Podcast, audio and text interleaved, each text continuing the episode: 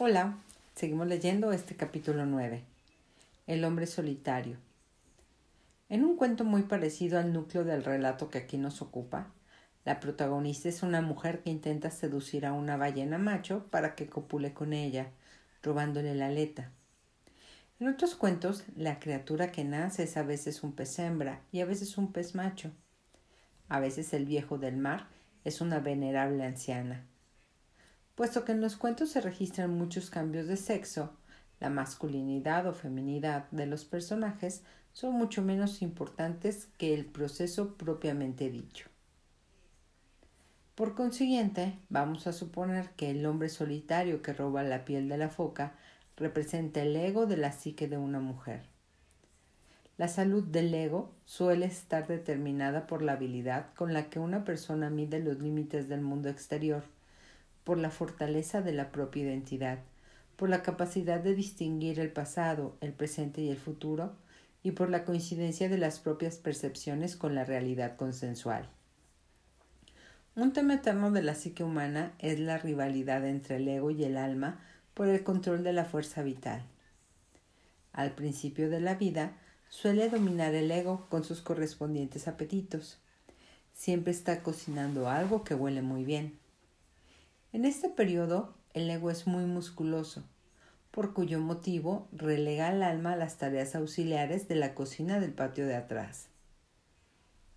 Pero en determinado momento, a veces hacia los veintitantos años, otras veces a los treinta y tantos y más a menudo a los cuarenta y tantos años, aunque algunas mujeres no están auténticamente preparadas a los 50, a los 60, a los 70 o a los ochenta y tantos años. Permitimos finalmente que el alma lleve la delantera. El poder se aleja de las bobadas y las estupideces y se desplaza hacia la espiritualidad. Y a pesar de que el alma no mata, no mata el ego para asumir la delantera, se podría decir que lo destituye y le asigna en la psique una tarea distinta que consiste esencialmente en someterse a sus intereses. Desde el momento de nacer, existe en nuestro interior en, pues de nuevo, desde el momento de nacer, existe en nuestro interior el salvaje impulso de que nuestra alma gobierne nuestra vida, pues la comprensión de que es capaz el ego resulta bastante limitada. Imaginemos al ego sujeto con una permanente correa relativamente corta, solo puede penetrar hasta cierto punto en los misterios de la vida y el espíritu. Por regla general se asusta, pues tiene la mala costumbre de reducir cualquier luminosidad a un eso no es más que. Exige hechos observables. El ego no suele sentar bien, al ego no le suelen sentar bien las pruebas de carácter sentimental o místico.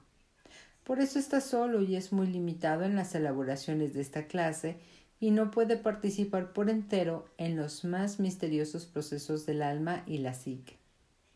Y sin embargo, el hombre solitario anhela el alma y distingue vagamente las cosas espirituales y salvajes cuando las tiene cerca. Los términos alma y espíritu se suelen usar indistintamente, pero en los cuentos de hadas el alma siempre es el progenitor y el progenitor del espíritu. En la hermenéutica arcana, el espíritu nace del alma. El espíritu hereda la materia o se encarna en ella para averiguar datos acerca del mundo y transmitirlos al alma. Cuando no hay interferencias, la relación entre el alma y el espíritu es perfectamente simétrica y el uno enriquece al otro. El alma y el espíritu constituyen una ecología, como en un estanque en el que las criaturas de abajo alimentan a las de arriba y las de arriba alimentan a las de abajo. En la psicología junguiana, el ego se suele describir como una pequeña isla de conciencia que flota en un mar de inconsciencia. Sin embargo, en el folclore, el ego se representa como una criatura voraz, simbolizada a menudo por un ser humano o un animal no demasiado inteligente, rodeado por unas fuerzas que lo desconciertan y a las que intenta dominar. A veces el ego consigue dominarlas de una manera extremadamente brutal y destructiva, pero al final, gracias a los progresos del héroe o de la heroína, suele perder la partida en su intento de hacerse con el dominio. En los comienzos de la vida de una persona, el ego siente curiosidad por el mundo del alma, pero se preocupa más a menudo por la satisfacción de sus propios apetitos. El ego nace al principio en nosotros como potencial, y el mundo que nos rodea es el que lo configura, desarrolla y llena de ideas, valores y deberes. Nuestros padres, nuestros profesores, nuestra cultura. Y así debe ser, dado que se convierte en nuestra escolta, nuestro blindaje y nuestro explorador en el mundo exterior. No obstante, si no se permite que la naturaleza salvaje se irradie hacia arriba a través del ego, confiriéndole color, jugo y capacidad instintiva de reacción, por más que la cultura pruebe lo que se haya inculcado en este ego, el alma no aprueba, no puede ni jamás podrá aprobar el carácter incompleto de semejante trabajo. El hombre solitario del cuento intenta anticipar en la vida del alma. Ah, ah, ah, no. El hombre solitario del cuento intenta participar en la vida del alma, pero como el ego no está especialmente capacitado para ello y trata de apoderarse del alma en lugar de desarrollar una relación con ella. ¿Por qué razón roba el ego la piel de foca? Como todas las cosas hambrientas o solitarias, ama la luz. Cuando ve la luz y la posibilidad de acercarse al alma, se acerca a ella reptando y le roba uno de sus camuflajes esenciales. No puede, evitarlo. El ego es como es. Se siente atraído por la luz. Aunque no pueda vivir bajo el agua, ansía relacionarse con el alma. El ego es muy tosco en comparación con el alma. Su manera de hacer las cosas no suele ser sensible ni evocadora, pero siente una ligera atracción que apenas comprende por la belleza de la luz y eso de alguna manera y durante algún tiempo lo tranquiliza. Por consiguiente, nuestro ego, yo hambriento de alma, roba el pellejo. Quédate conmigo, susurra el ego. Yo te haré feliz aislándote de tu yo, de tu alma y de tus ciclos de regreso a tu hogar del alma. Te haré feliz. Quédate, por favor. De esta manera, tal como corresponde al comienzo de la individuación femenina, el alma se convierte, no es cierto, perdón, voy de nuevo. De esta manera, tal como corresponde al comienzo de la individuación femenina, el alma se siente obligada a establecer una relación con el ego. La función mundana del servilismo del alma con respecto al ego se produce para que aprendamos cómo es el mundo y la manera de adquirir cosas, de trabajar y de distinguir lo bueno de lo no tan bueno, para que sepamos cuándo movernos, cuándo estarnos quietas y cómo convivir con otras personas, y para que aprendamos la mecánica y las intrigas de la cultura, la manera de conservar un empleo y de sostener en brazos a un niño, de cuidar el cuerpo y encargarnos de los negocios, es decir, todas las cosas del mundo exterior. El propósito inicial del desarrollo de esta importante estructura en el interior de la psique femenina, el matrimonio de la mujer foca y el hombre solitario, un matrimonio en el que ella desempeña una tarea decididamente servil, es la creación de un apaño temporal que en último extremo dará lugar a la aparición del Hijo espiritual capaz de convivir y desplazarse entre el, mundo exterior y el salvaje. Una vez ha nacido, se ha desarrollado y se ha iniciado este hijo simbólico, aflora a la superficie del mundo exterior y entonces se produce la curación de la relación con el alma. Aunque el hombre solitario, es decir, el ego, no puede ejercer perennemente su dominio, pues algún día tendrá que someterse a las exigencias del alma durante todo el resto de la vida de la mujer. Por el solo hecho de vivir con la mujer foca alma, se ha contagiado de su grandeza y ello basta para que se sienta satisfecho, enriquecido y humillado al mismo tiempo. El Hijo Espiritual. Vemos por tanto que la unión de estos contrarios que son el ego y el alma produce algo de valor infinito, el hijo espiritual. Es bien cierto que, cuando el ego se entremete violentamente en los aspectos más sutiles de la psique y el alma, se produce una fertilización cruzada.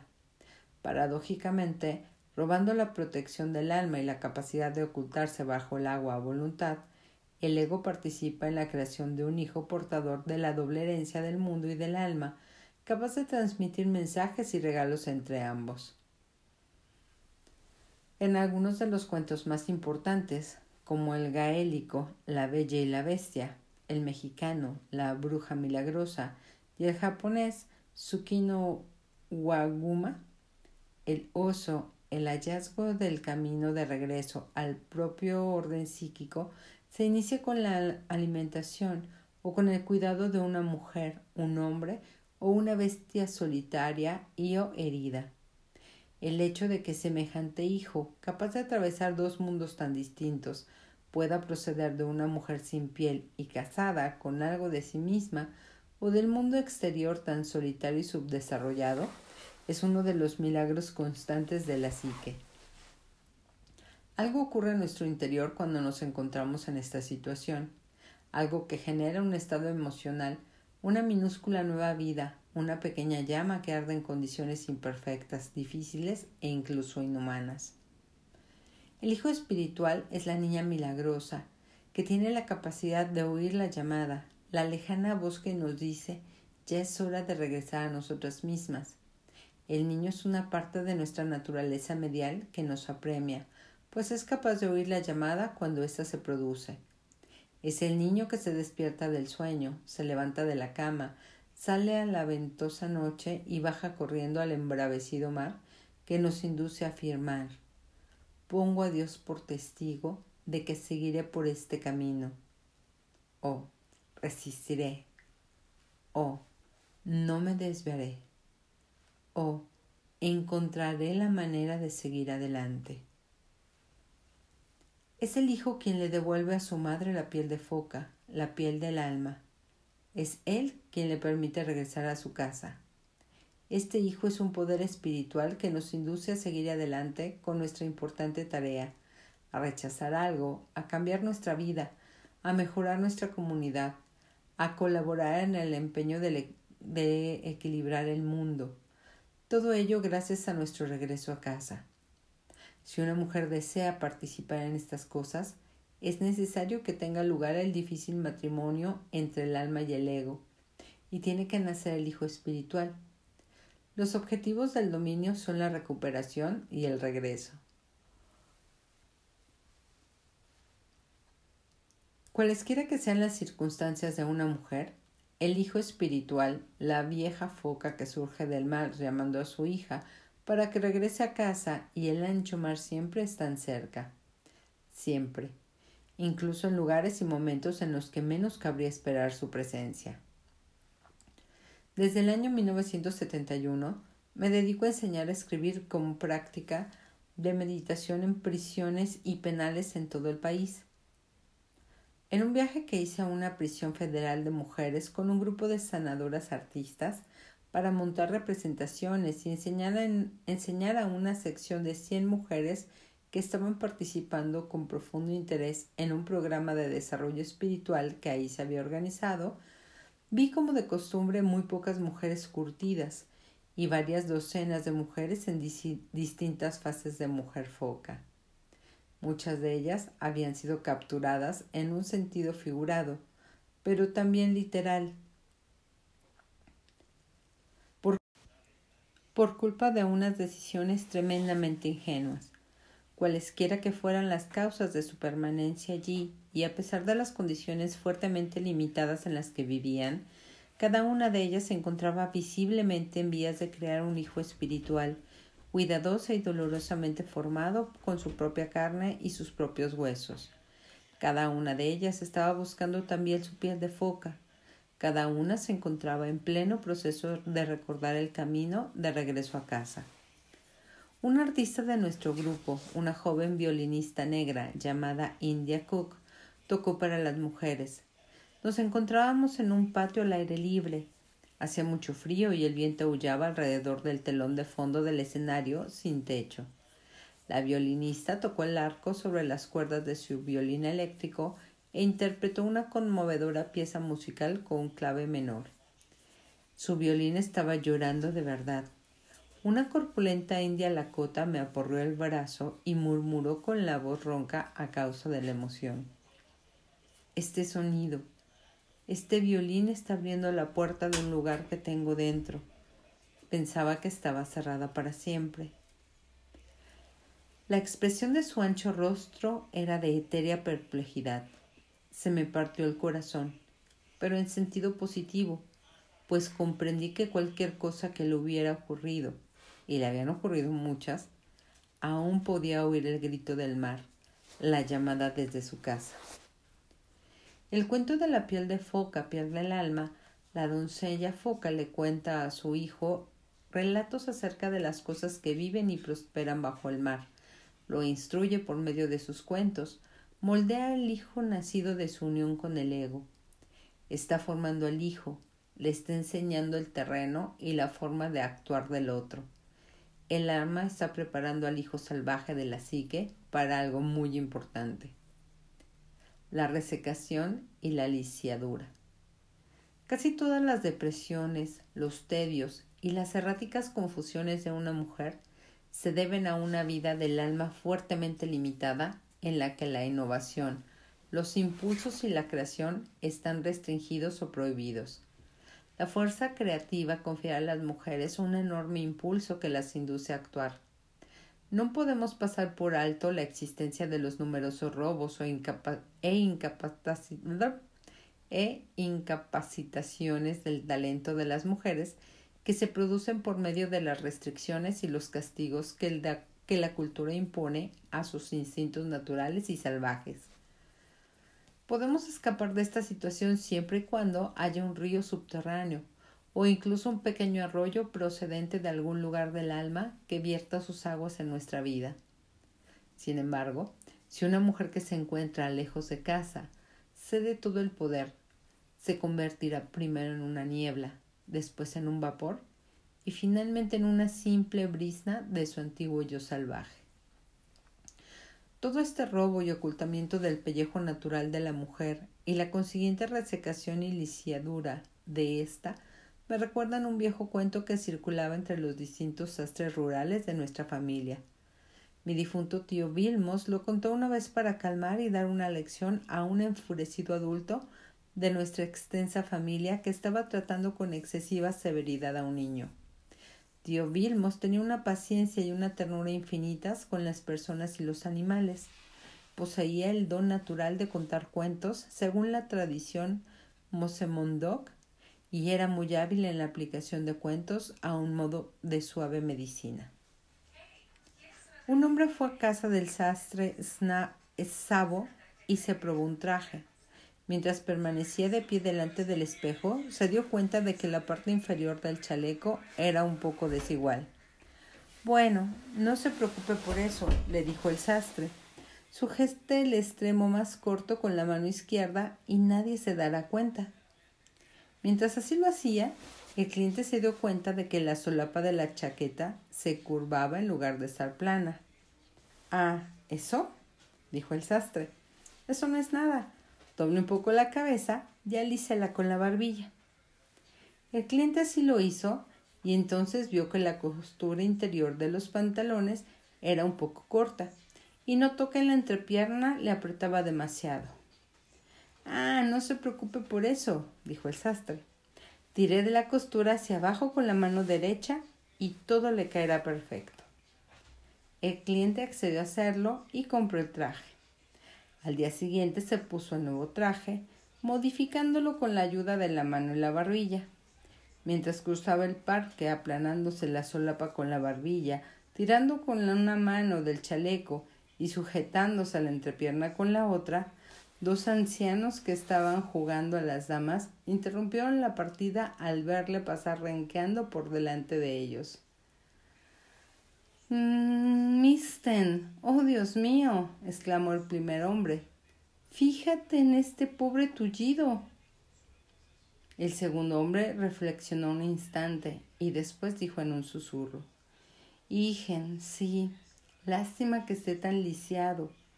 Pero yo lo que quisiera saber es de dónde habrá sacado un traje tan bonito. La reacción del primer anciano constituye la respuesta cultural habitual ante una mujer que ha conseguido adquirir una persona impecable, pero que está completamente tullida a causa del esfuerzo que tiene que hacer para mantenerla. Bueno, sí, es una lisiada, pero mira qué buena pinta tiene, qué buena es y qué bien lo hace. Cuando estamos agostadas, caminamos renqueando para que parezca que lo, todo lo tenemos controlado y que todo va bien. Tanto si lo que falta es la piel del alma, como si lo que no encaja es la piel creada por la cultura. El hecho de procurar disimularlo nos convierte en unas tullidas. Y cuando lo hacemos, la vida se reduce y pagamos un precio muy alto. Cuando una mujer empieza a resecarse, le resulta cada vez más difícil comportarse de acuerdo con la saludable naturaleza salvaje. Las ideas, la creatividad, la propia vida prosperan en un ambiente húmedo. Las mujeres que se encuentran en este estado suelen soñar con el hombre oscuro. Malhechores, merodeadores o violadores las amenazan, las secuestran, las roban y les hacen cosas mucho peores. A veces dichos sueños revisten un carácter traumático, pues proceden de una agresión auténtica, pero con más frecuencia son sueños de mujeres que se están agostando, que no prestan los debidos cuidados a la faceta instintiva de sus vidas, que se roban a sí mismas, se privan de la función creativa y a veces no hacen el menor esfuerzo por echarse una mano e incluso procuran por todos los medios ignorar la llamada que les hacen para que regresen al agua. A lo largo de mis años de práctica he visto a mujeres, a muchas mujeres resecas, algunas menos y otras más.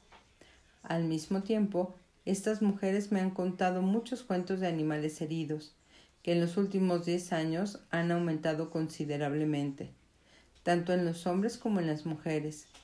Difícilmente podríamos pasar por alto el hecho de que el aumento de los sueños de animales heridos coincide con los destrozos de lo salvaje, tanto en el interior como en el exterior de las personas.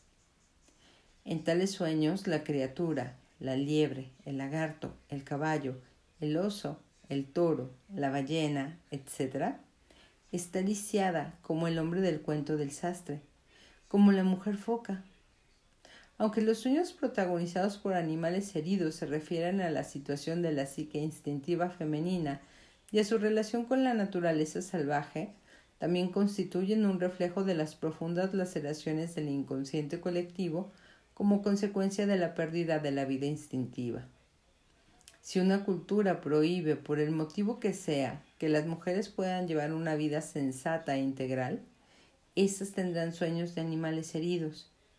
Aunque la psique se esfuerce por todos los medios en limpiarse y fortalecerse con regularidad, Todas las señales de azotes de allí afuera se reflejan en el inconsciente de aquí adentro, de tal forma que la soñadora sufre los efectos de la pérdida de sus vínculos personales con la mujer salvaje y también los de la pérdida de la relación del mundo con esta profunda naturaleza. Por consiguiente, a veces no solo a veces no es solo la mujer salvaje la que se reseca, a veces también se resquebrajan y se reducen a polvo algunos aspectos esenciales del propio microambiente, la familia o el lugar de trabajo, por ejemplo, o la más vasta cultura circundante, y esta situación afecta y aflige a la mujer. Para que ésta pueda contribuir a enderezar los fallos, es necesario que regrese a su propia piel, a su sentido común instintivo y a su propio hogar. Tal como hemos visto, no reconocemos nuestra situación hasta que nos convertimos en un ser semejante a la apurada mujer foca, sin piel, renqueando, casi sin jugo y medio ciega. Menos mal que la enorme vitalidad de la psique nos regala la presencia en el inconsciente de un viejo que emerge a la superficie de nuestra conciencia y empieza a llamarnos incesantemente para que regresemos a nuestra verdadera naturaleza. La llamada del viejo. ¿Qué es este grito del mar? Esta voz del viento que llama al niño y lo hace levantar de la cama y salir a la noche es similar a un sueño que surge de la conciencia del soñador como una simple voz incorpórea. Se trata de uno de los sueños más impresionantes que puede tener una persona. En mis tradiciones culturales, cualquier cosa que diga esta voz en el sueño se considera una transmisión directa del alma. Dicen que los sueños en que aparece la voz incorpórea pueden producirse en cualquier momento, pero muy especialmente cuando el alma pasa por una situación apurada. En tales circunstancias, el yo profundo se lanza, por así decirlo, a la casa. Bang. Habla la voz del alma de una mujer y le dice lo que va a ocurrir a continuación. En el cuento, la vieja, la foca resurge en su elemento para efectuar la llamada. Uno de los rasgos más característicos de la psique salvaje consiste en que si nosotras no acudimos a ella espontáneamente, si no prestamos atención a nuestras propias estaciones y al momento del regreso, el vicio saldrá a buscarnos y nos llamará una y otra vez hasta que algo de nosotras les responda. Menos mal que existe esa señal natural de regreso a casa, tanto más insistente cuanto mayor es nuestra necesidad de regresar. La señal se dispara cuando todo empieza a ser demasiado, tanto en sentido positivo como negativo.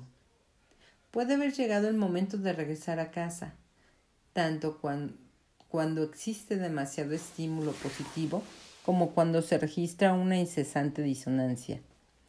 Es posible que estemos demasiado inmersas en algo, que algo nos haya agotado demasiado, que nos amen demasiado o demasiado poco, que trabajemos demasiado o demasiado poco. Todas estas cosas tienen un precio muy alto. En presencia de un demasiado, nos vamos secando poco a poco se nos cansa el corazón, empezamos a faltarnos la energía y surge en nosotras un misterioso anhelo que solo acertamos a describir como un algo que se, que se intensifica cada vez más. Es entonces cuando nos llama el viejo.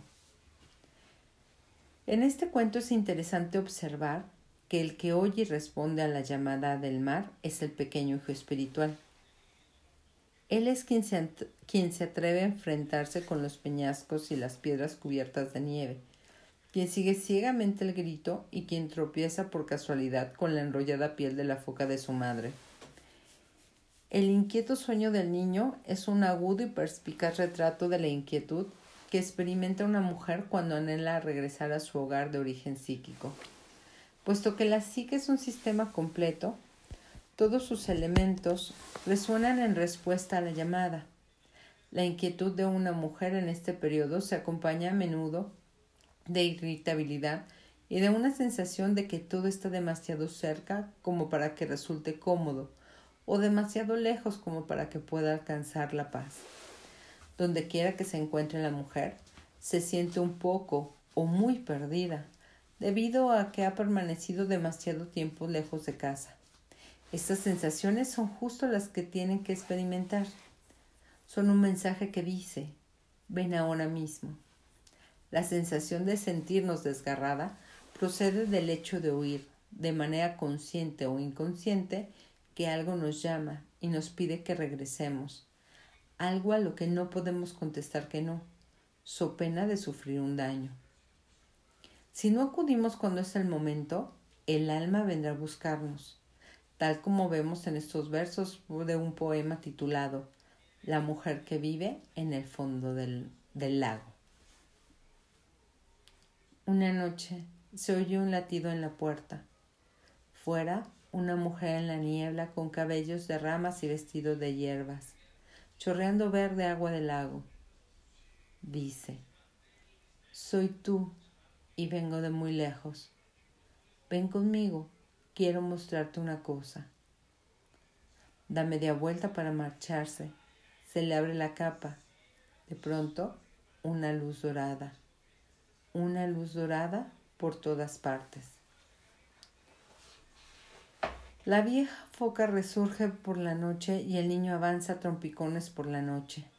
En este y en otros muchos cuentos vemos que el principal protagonista descubre una, una asombrosa verdad o recupera un valioso tesoro mientras camina a tientas en la oscuridad.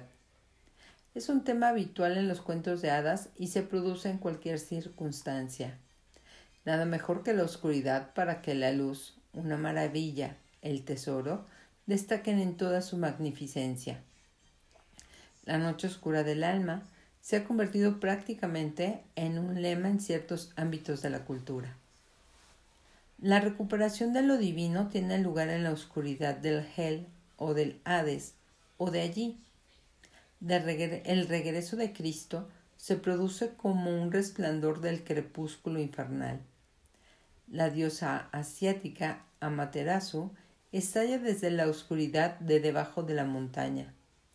La diosa sumeria Inanna, en su forma acuática, se enciende con un resplandor dorado mientras se acuesta en un surco de recién arado de negra tierra.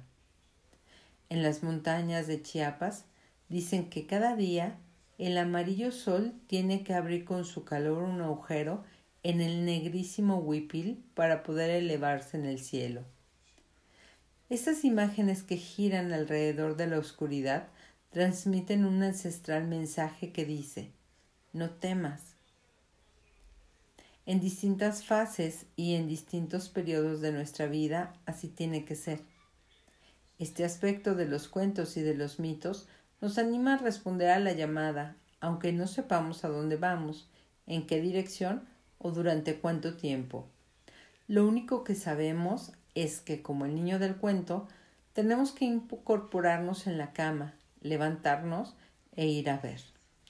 Por consiguiente, es posible que andemos dando tumbos en medio de la oscuridad durante algún tiempo, tratando de averiguar qué es lo que nos llama. Pero, pero, dame un segundo. ¿Qué es lo que nos llama? Pero puesto que hemos averiguado, es cierto, pero puesto que hemos conseguido vencer la tentación de apartarnos de la llamada de lo salvaje, invariablemente tropezamos con la piel del alma. Cuando aspiramos este estado del alma, entramos invariablemente en la sensación de eso está bien, sé lo que necesito. Para muchas mujeres modernas, lo más temible no es el avance en medio de la oscuridad buscando la piel del alma, sino la inmersión en el agua, el regreso efectivo a casa y especialmente la despedida efectiva. Aunque las mujeres regresan a sí mismas, se pongan la piel de foca, se la alicen bien y estén preparadas para la partida, el hecho de irse es muy duro. Es muy duro ceder y entregar aquello en lo que habíamos estado ocupadas hasta aquel momento e irnos sin más. La, la prolongación excesiva de la estancia. En el cuento, la mujer foca se reseca porque prolonga excesivamente su estancia. Sus males son los mismos que sufrimos nosotras cuando prolongamos excesivamente nuestra estancia. La piel es nuestro órgano más sensible. Nos dice cuándo tenemos frío o calor, cuándo estamos emocionadas o asustadas. Cuando una mujer lleva demasiado tiempo lejos de casa, su capacidad de percibir lo que realmente siente y piensa acerca de sí misma y de otras cosas empieza a secarse y a, y agrietarse. Se encuentra en un aletargado estado de lemming. Puesto que no percibe lo que es demasiado y lo que no es suficiente, rebasa sus propios límites. Vemos en el cuento que se le cae el cabello, que adelgaza y se convierte en una versión anémica de lo que en antaño fue. Cuando prolongamos demasiado nuestra estancia, nosotros también perdemos las ideas, nuestra relación con el alma se debilita y la circulación de la sangre disminuye y se reduce su velocidad. La mujer foca empieza a cojear, sus ojos pierden la humedad y empieza a quedarse ciega. Cuando ya hace tiempo que tendríamos que estar en casa, nuestros ojos ya no brillan por nada, nuestros huesos están cansados y es como si se abrieran las vainas de nuestros nervios y ya no pudiéramos concentrarnos en quienes somos ni en lo que hacemos. En las boscosas colinas de Indiana y Michigan vive un sorprendente grupo de granjeros cuyos antepasados llegaron allí hace mucho tiempo desde las colinas de Kentucky y Tennessee. Aunque su lenguaje está plagado de incorrecciones gramaticales de todo tipo, son unos grandes lectores de la Biblia y por consiguiente suelen emplear bellas y musicales palabras tales como inequidad, aromático y cántico, y además utilizan muchas expresiones que se refieren al cansancio y a la ignorancia de las mujeres. La gente del campo no pule mucho las palabras, las corta en bloques, las junta en pedazos que llaman frases y las sueltan tal como vienen. Lleva demasiado tiempo trabajando como una burra. Está derrengada. Está tan cansada que ya ni siquiera encuentra el camino del establo y especialmente la brutal descripción. Dar de mamar a una camada muerta, es decir, malgastar su vida en un matrimonio, un trabajo o una tarea inútil o insatisfactoria. Cuando una mujer lleva demasiado tiempo lejos de casa, cada vez se siente menos capaz de avanzar por la vida. En lugar de tirar de un arnés elegido por ella misma, cuelga del que le han impuesto. Está tan exhausta y aturdida que pasa cansinamente por delante del lugar en el que podría hallar alivio y consuelo. La camada muerta está integrada por ideas, tareas y exigencias que no dan resultado, carecen de vida y no le aportan ninguna vida. La mujer que se encuentra en semejante estado palidece, pero se vuelve irritable. Es cada vez más exigente, pero al mismo tiempo está más dispersa. Su vela arde y es cada vez más corta. La cultura popular lo llama consumirse, pero es algo más que eso. Es hambre del alma. Cuando se llega a este extremo, no queda más remedio que hacer una cosa. La mujer sabe finalmente, no que quizá o que a lo mejor volverá a casa, sino que tiene que volver a casa. La promesa que se hace en el cuento es una promesa rota. El hombre, que también está reseco y tiene la cara llena de grietas por haber permanecido tanto tiempo solo, ha conseguido que la mujer foca entre en su casa y su corazón, prometiéndole que al cabo de cierto periodo él le devolverá el pellejo y entonces ella podrá quedarse con él regresar a su país si así lo desea. ¿Qué mujer no se sabe de memoria esta promesa rota? En cuanto termine esto que estoy haciendo, me podré ir. En cuanto pueda marcharme, me iré en primavera. Me iré pasando el verano. Cuando los niños vuelvan a la escuela. Más tarde en otoño, cuando los árboles son tan hermosos, me iré. Esperaré hasta la primavera. Esta vez lo digo en serio.